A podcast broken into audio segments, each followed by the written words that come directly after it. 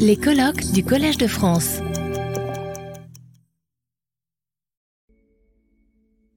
Bonjour toutes et à tous.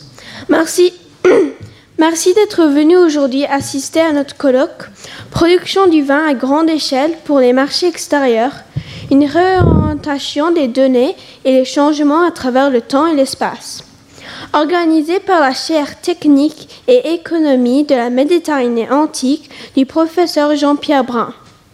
Je parle à la place de mon père, professeur Brun aujourd'hui parce qu'il ne peut pas s'exprimer en ce moment. Nous nous réunissons ici aujourd'hui dans le but de mettre à jour et à renforcer l'importance des études archéologiques sur la production et la distribution du vin à l'époque romaine. Si la découverte de nouvelles sources écrites est limitée, l'archéologie est une source en augmentation rapide et continue.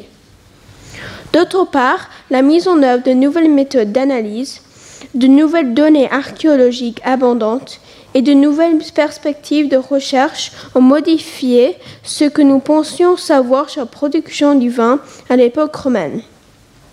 Nous devons ainsi réviser les données publiées précédemment et mettre en question nos connaissances considérées comme acquises. Mais quel est encore aujourd'hui l'intérêt des études sur la production du vin? Au-delà de l'intérêt historique, l'étude du vin dans l'Antiquité prend une importance économique particulière. Dans le concert mondial, où les pays neufs ont tant d'atouts capitalistes pour produire des vins identiques aux nôtres, par leur cépage et leur méthode de vinification. Les vins européens n'imposent leur valeur ajoutée que par leur histoire. Que serait le vin de champagne sans l'image de luxe que les rois de France et l'engouement de tsars ont construite? Il en est de même pour les vins produits sur les terroirs antiques. Le vin de Falerne en Italie par exemple se proclame l'héritier du grand vin mis à la mode par l'aristocratie romaine.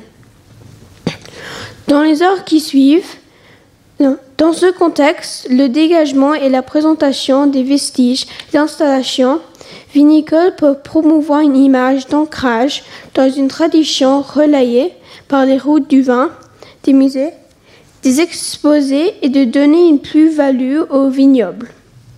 Dans les heures qui suivent, nous prendrons connaissance des recherches et des idées des grands chercheurs de l'archéologie du vin, Fanette Lobenheimer et André Tchernia, ainsi que Stéphane Monet, Gloria Olchese, Pepita Padros, Montserrat Comas et Yonanda Pena Servat. À côté de chercheurs plus jeunes et plus innovateurs en France et et dans l'international Fabrice Bigot, Charlotte Carato et Sarah Rojo-Munoz.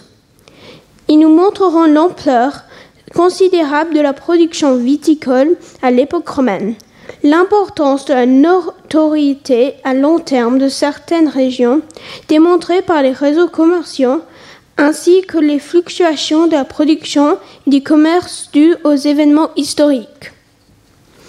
J'espère que vous aurez, autant de plaisir et d'impatience que moi à les écouter et à pouvoir discuter de leur travail. Notre premier intervenant aujourd'hui, Fanette Lobenheimer, est directeur du recherche émérite au CNRS, Paris-Ouest Nanterre. Elle est spécialisée dans l'économie de la Gaule romaine à partir de l'étude des amphores et des boissons alcoolisées, hydromel, bière et vin.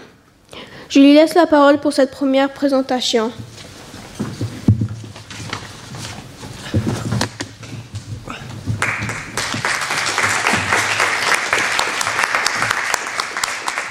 Retrouvez tous les contenus du Collège de France sur www.colège-2-france.fr.